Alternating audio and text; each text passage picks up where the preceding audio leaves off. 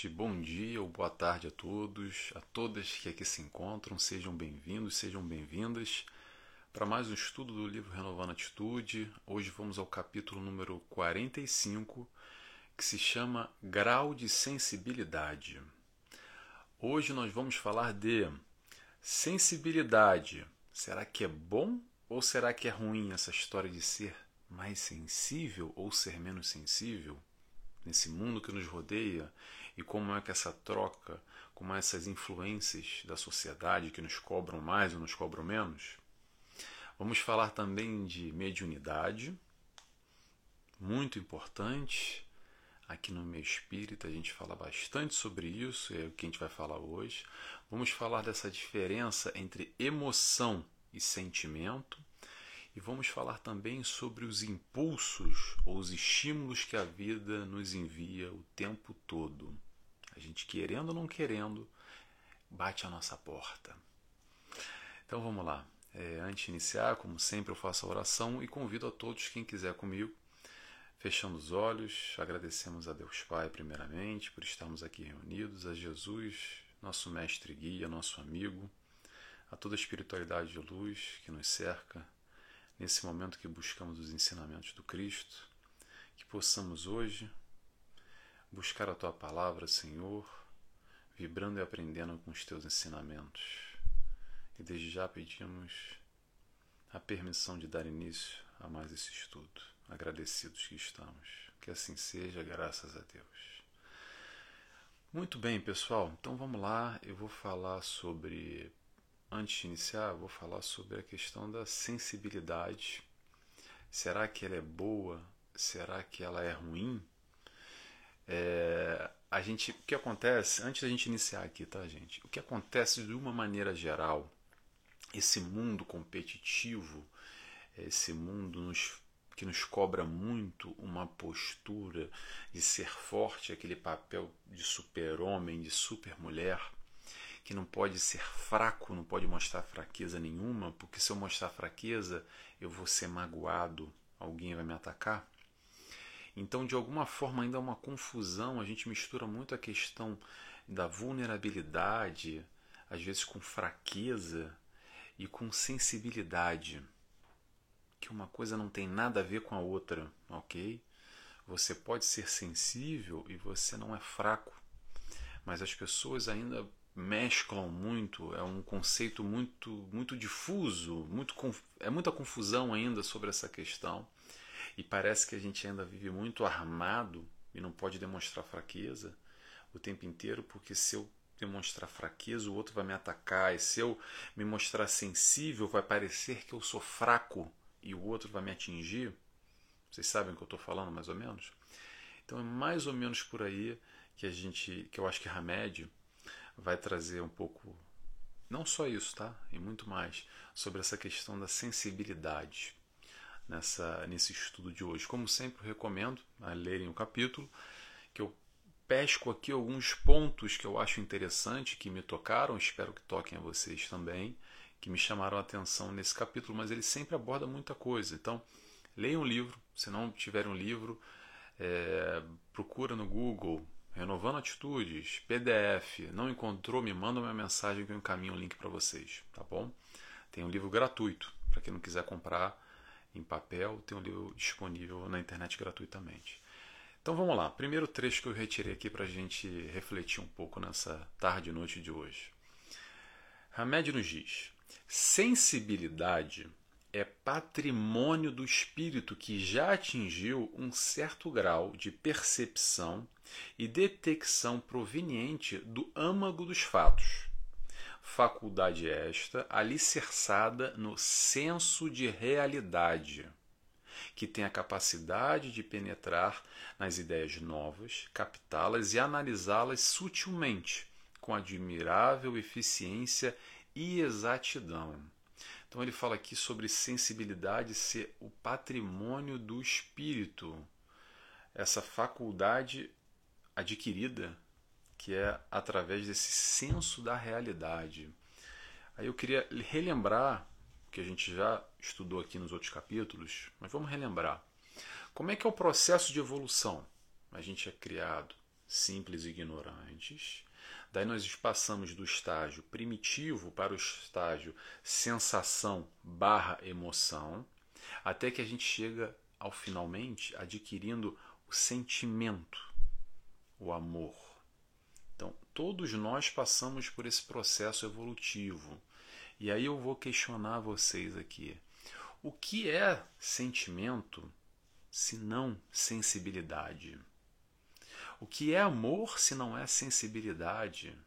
Vamos ao nosso modelo maior? O maior modelo encarnado aqui na Terra, modelo porque serve de exemplo para nós seguirmos. Aquele que faz sentido, tá? Vou sempre relembrar isso. Tem que fazer sentido. Não é seguir Jesus às cegas. Olha, já deu, deu spoiler. Jesus é o maior modelo, o mestre. Mestre guia a ser seguido. Mas é, gosto sempre de relembrar entende antes. Antes de seguir, entende o porquê. Por que, que eu vou seguir? Faz sentido essa proposta dele? Realmente? Deixa eu sentar aqui. Não precisa ler o Evangelho segundo o Espiritismo todo, não precisa ler é, é, o Novo Testamento, mas tenta entender um pouquinho mais de Jesus. Não precisa saber da história completa, mas tenta entender o que, que ele veio ensinar, o que, que ele veio mostrar. Faz sentido para você? Então segue. Então vamos lá. Jesus, o nosso mestre guia, o nosso maior exemplo. E o que, que Jesus veio nos mostrar e o que, que ele representou aqui na Terra, se não amor? Se ele não é uma pessoa, se ele não foi algo, alguém altamente sensível, a gente está lá na fasquia, lá no alto. Vamos baixar um pouco, mas também que serve como um exemplo, talvez até mais próximo da gente, aqui há pouco tempo que esteve encarnado, tem vários outros, tá? Mas eu escolhi um aqui. Chico Xavier. Para quem conhecer um pouquinho de Chico Xavier, procura aí no YouTube, bota um vídeo dele você vai ver quanta amorosidade nos atos, apesar de tanta. Como Jesus também, claro. Não estou querendo comparar Jesus com Chico Xavier, ok? Mas para mim são dois exemplos excelentes. Um está lá no topo e outro está aqui mais próximo, mas esse mais próximo ainda tem uma distância bem grande. Mas são exemplos que, apesar de toda a maldade, toda a crueldade, toda a ignorância no mundo que nos cerca, toda a violência, enfim, ainda assim eles tinham um, um, um entendimento, uma amorosidade conquistada, uma sensibilidade já adquirida, essa tal faculdade, principalmente nesse senso de realidade, que apesar de saber essa realidade que está aí em torno, eles não se isolaram do mundo. Pelo contrário, eles viveram no mundo, entre o povo, entre as pessoas, entre aqueles que atacaram pedras. Eles não, não fugiram, não se omitiram, não se esconderam e continuaram ainda assim amando a todos, se fazendo presente. Por quê? Porque eles tentavam representar ou multiplicar ou espelhar o amor para quem mais precisava esses que o atacaram, esses sofredores da alma, esses doentes que necessitam de ajuda, não só os que o atacavam, doentes que necessitam porque tem uma carência ainda, tem uma ignorância, aqueles que precisam de Jesus. Jesus disse, e vamos repetir: Eu não vim para os sãos. Se faz sentido para você, Jesus, se reconheça como doente. Eu também sou doente, tá? Talvez você não se reconheça, eu me reconheço. Nelson, doente. A gente baixa um pouco o nosso orgulho, baixa um pouco o nosso egoísmo e passa a entender como aprendiz do Cristo verdadeiramente o que, que eu tenho que aprender enquanto doente. Porque para mim, Jesus, posso compartilhar a minha percepção, não tem discussão Pode ser que amanhã ou depois faça sentido outra coisa na minha vida. Mas até hoje, na minha caminhada, para mim é isso que faz sentido. Não tem discussão. Mas isso é um processo muito individual. Eu gosto sempre de repetir: o certo ou errado é muito subjetivo de acordo com a percepção, a vivência, a experiência de cada um. Então, aquele que não é cristão está errado, Nelson. Não, ele está certo na caminhada dele desde que ele esteja fazendo bem, praticando a lei de amor, Jesus Cristo veio para nos ensinar a amar. Mas não só existe amor através de Jesus. ok? Outras religiões, outras crenças, ou religião ou crença nenhuma. A pessoa pode ter já essa conquista, essa faculdade do amor, essa sensibilidade já adquirida. Independente disso. Repito sempre, o que faz sentido para mim, e imagino e tomara que faça sentido para vocês também, que acompanham esse estudo de Hamed, um, um livro da doutrina espírita, psicologia espírita, nos ajudando a compreender melhor esse processo, essa caminhada, esse nosso dia a dia, essa nossa vivência, esses nossos conflitos que existem através da distância do amor. Não sei se para vocês é, é, é, fácil isso vocês compreenderem. Para mim é muito difícil ainda. Quando eu falo para vocês, eu estou repetindo para mim. Vou repetir de novo.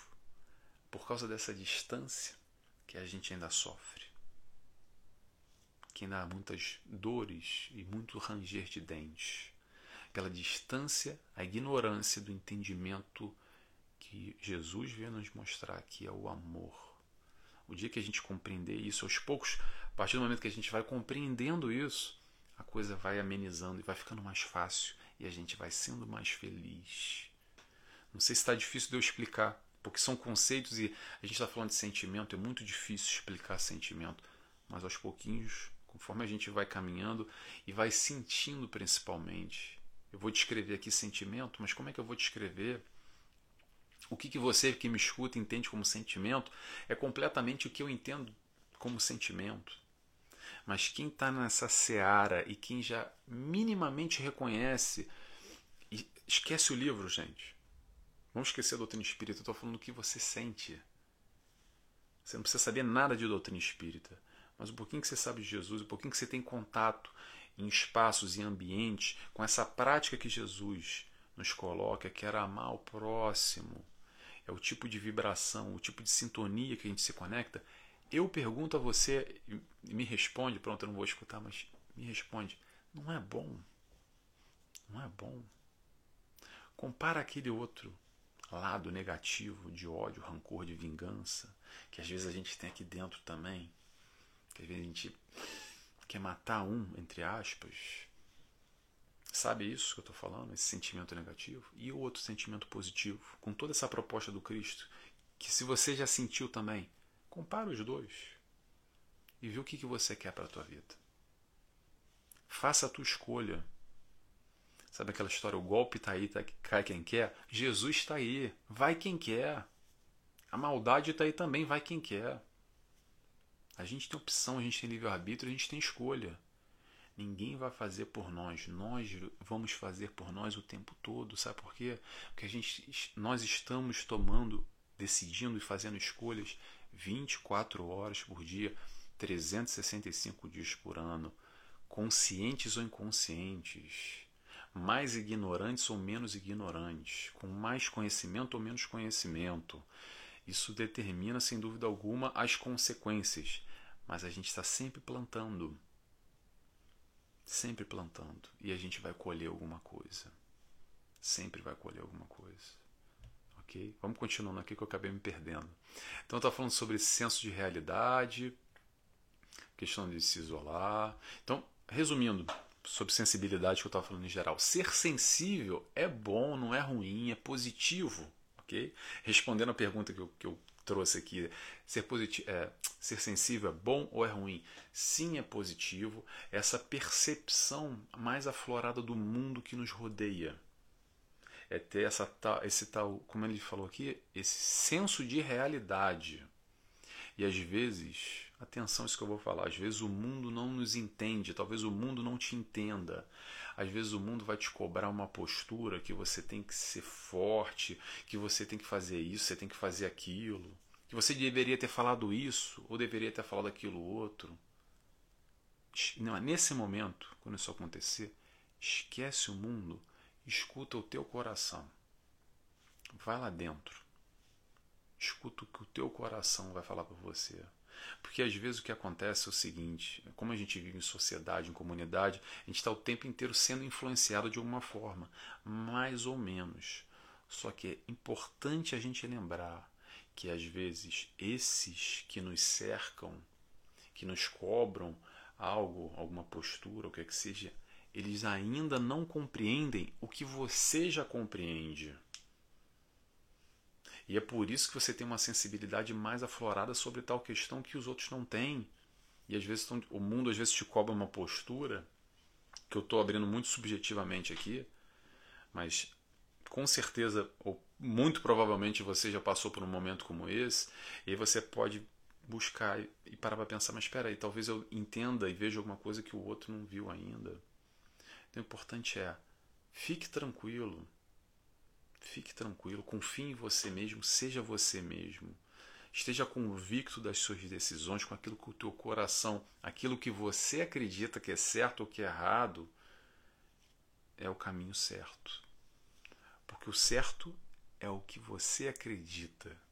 E claro, para ajudar, tá na dúvida, pega aí o código de conduta, o evangelho, o evangelho do Cristo. Se está na dúvida, ah, é certo ou não é certo? Aí vem aquela velha frasezinha: o que Jesus faria? Se questiona. Está na dúvida? Busca lá as passagens dele, que está exemplificado exatamente no dia a dia o que ele fez. Dá para dar uma adaptada, mas são questões muito atuais até hoje. Questões que Jesus vivenciou naquela época e foi aos poucos dando ensinamento. Jesus foi na caminhada dele.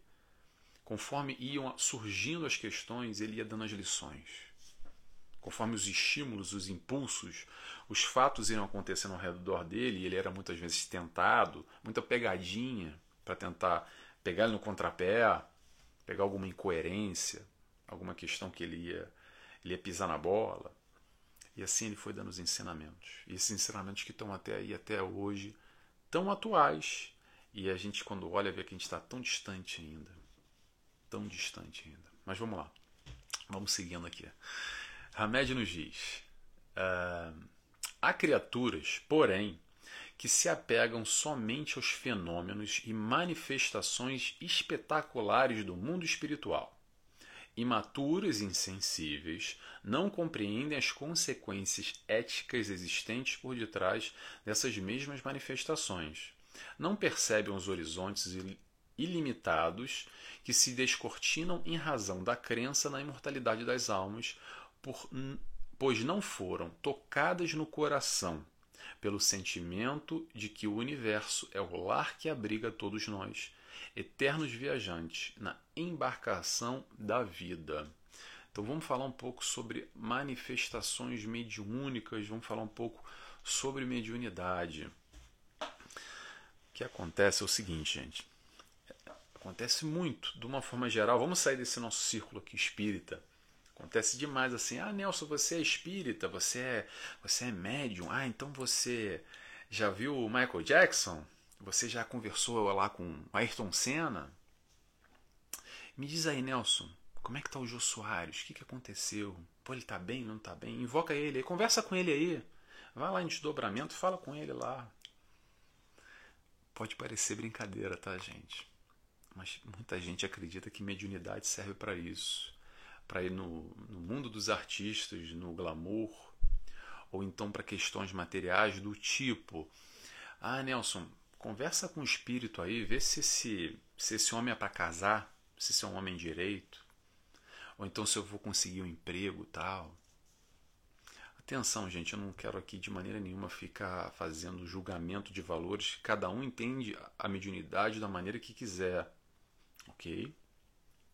A proposta da doutrina espírita, mediunidade com Jesus, o que Hamed vem trazer aqui é outra história completamente diferente.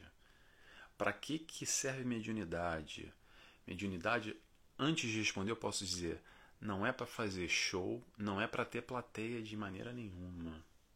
Mediunidade com Jesus é para auxiliar, é para amar o próximo.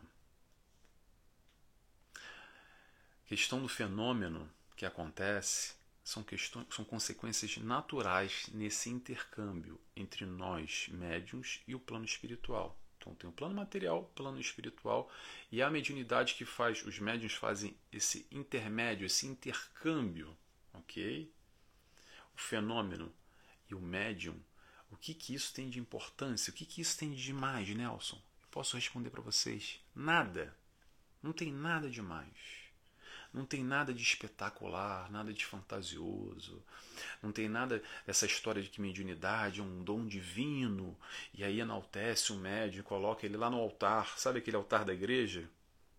É quase que o altar que às vezes as pessoas colocam mentalmente o médium como se ele fosse uma pessoa muito especial, etc e tal. Deixa eu explicar uma coisa. Mediunidade é oportunidade de trabalho na seara do Cristo.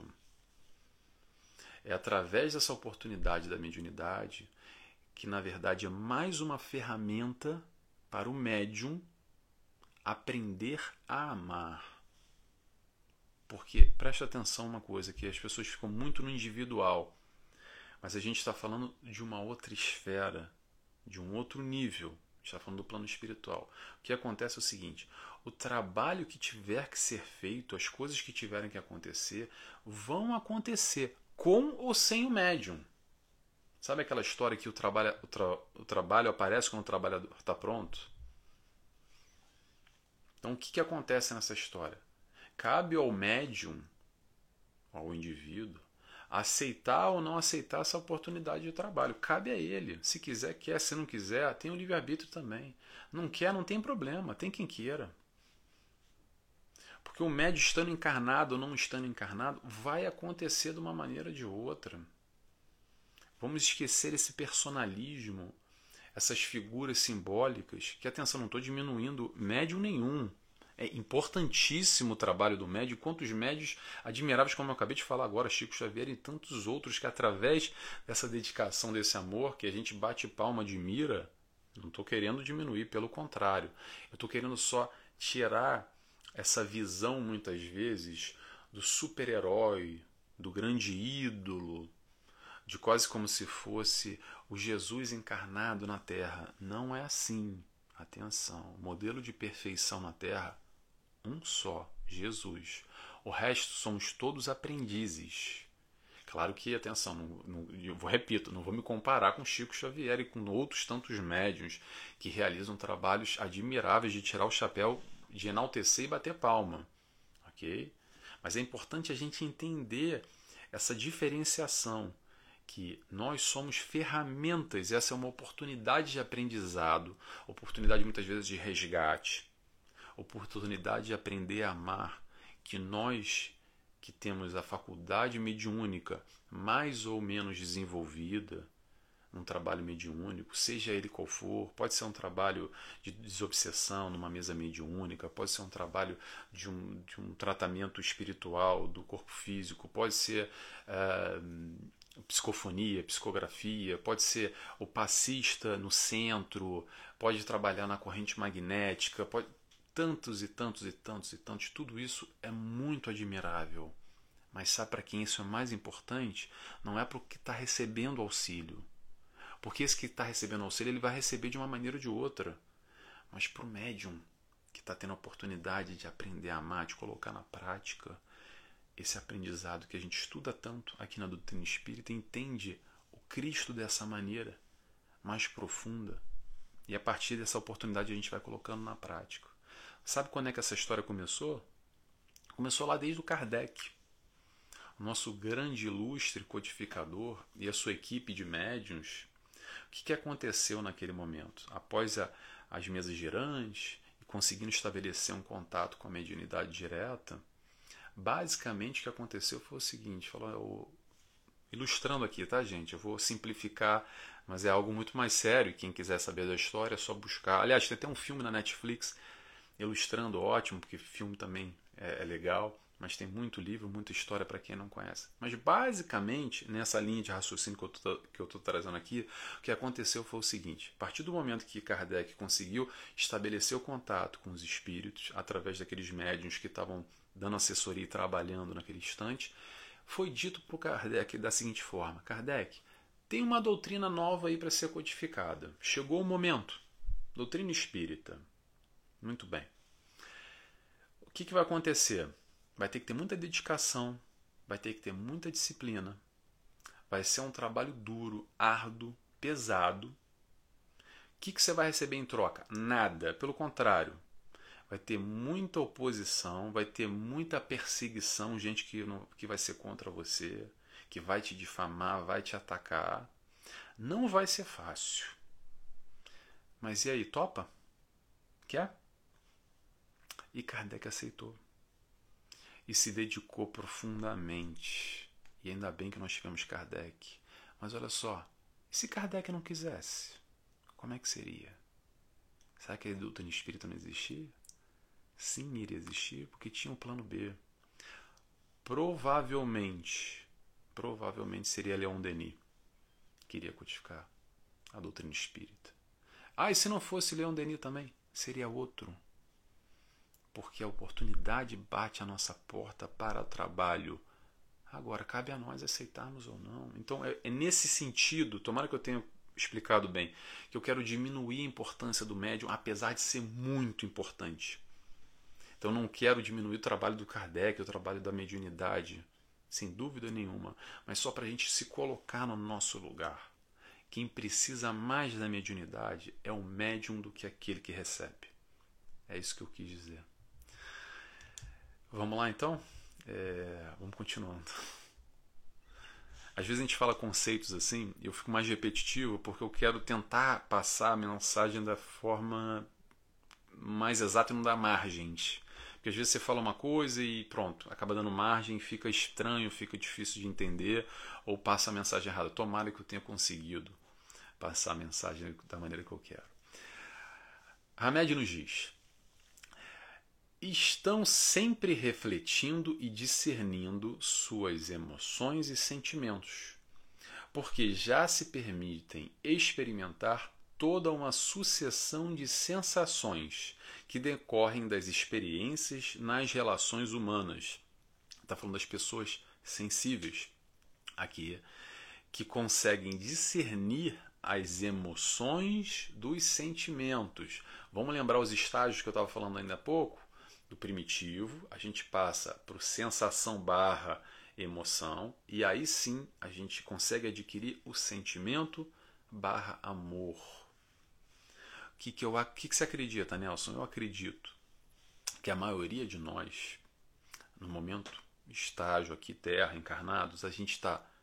Quando eu falo todo, todo mundo, inclusive nós, tá? Inclusive eu e você. Acredito que a grande maioria, nós estamos, estamos entre o primitivo e sensação-emoção. E muito pouco, ou estagiando, ou iniciando ainda esse momento sentimento aos pouquinhos. Não existe uma classificação, tem que ser no bloco 1, 2 ou 3.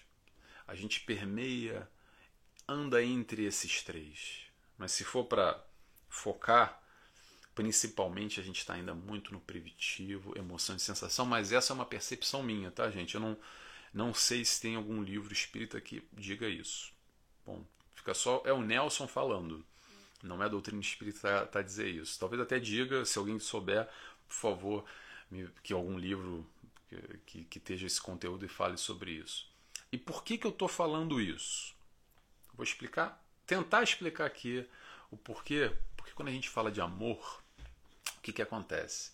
A gente diz que ama o nosso filho, mas também ama a novela. A gente ama o nosso, a nossa mãe, mas a gente ama futebol. A gente ama o nosso marido, a nossa esposa e também ama chocolate. Não é verdade? Eu te pergunto, é igual esse sentimento? É igual esse amor? Ou é diferente? Eu sempre respondo, abre, abre parênteses aqui, depende do chocolate, né? Uma brincadeira só, fecha parênteses. É igual esse sentimento, um amor pelo teu time de futebol, como é pela pelo teu filho, ou por aquela comida gostosa, ou pela novela que você gosta tanto, a gente bota tudo no mesmo saco, né? Como se fosse tudo amor, porque a gente ainda tem pouco discernimento. Parece que é uma palavra que engloba tudo, mas não é bem assim. Por essa nossa incapacidade ainda de entender, aos pouquinhos a gente vai entendendo, aos pouquinhos a gente vai praticando esse tal amor verdadeiro, esse amor de verdade. Que amor é esse, Nelson? O que é o amor de verdade? O amor de verdade é o amor de Jesus. Ah, Nelson, então me explica aí o que é o amor de Jesus. Eu não sei. Ainda não sei. Porque ainda não estou nesse nível. Mas eu estou a caminho. E você também. Estamos todos a caminho e aos pouquinhos a gente vai aprendendo o que, que é esse amor. Por enquanto, como a gente não entende ainda, a gente bota como se fosse tudo amor. Eu amo tudo, amo a todos. Coloca tudo no mesmo, no mesmo, no mesmo saco.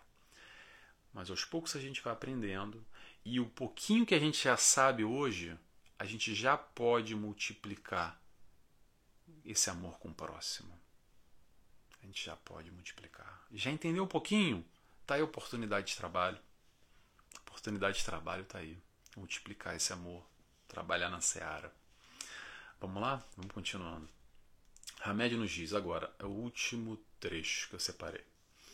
Portanto, podemos confiar em que cada um de nós, a seu tempo, sensibilizar-se-á pelas coisas espirituais, visto que o desenvolvimento de nosso grau evolutivo transcorre natural e incessantemente em decorrência dos impulsos de progresso que recebemos das leis divinas existentes em nós mesmos.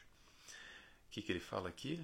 Que aos pouquinhos a gente vai, de acordo com o nosso desenvolvimento, que vai desenvolvimento espiritual que vai acontecendo aos poucos. Ele no final ele fala sobre impulso, o impulso do progresso.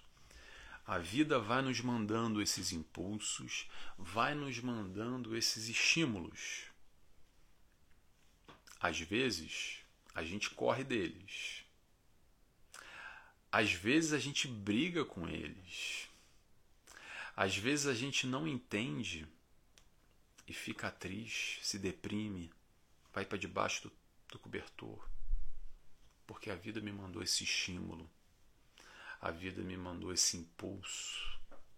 Mas às vezes também, felizes aqueles que conseguem, nós, quando a gente entende que esse estímulo, que esse impulso veio na verdade para nos ajudar a crescer é para isso que o impulso vem para a nossa vida.